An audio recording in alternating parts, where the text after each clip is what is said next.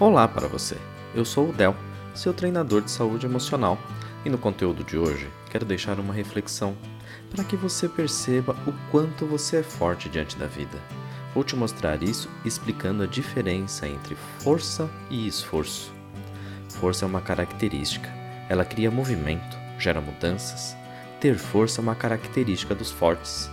Sua força te faz, por exemplo, levantar um livro grande e pesado, te faz andar, carregar coisas e suportar o peso que elas possuem, sejam físicas ou emocionais.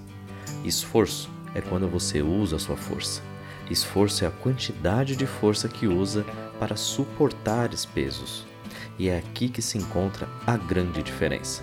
Se eu te pedir para segurar um copo com água por 5 minutos, você vai usar uma quantidade de força e um determinado esforço para isso. Porém, se ficar segurando esse mesmo copo com água por duas horas, usará a mesma quantidade de força, mas terá que fazer um esforço muito maior. Sentirá um desconforto, talvez até dor no braço. Será que o copo ficou mais pesado ou você perdeu sua força? O que acontece na situação do copo acontece também com os nossos sentimentos. Acontece com os recursos internos que temos para lidar com as situações do dia a dia.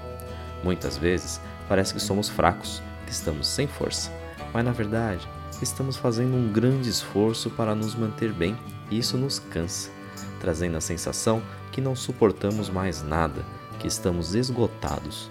Nessa hora, o importante é mudar a estratégia, descansar um pouco, mudar a forma de segurar o copo e de lidar com essas situações.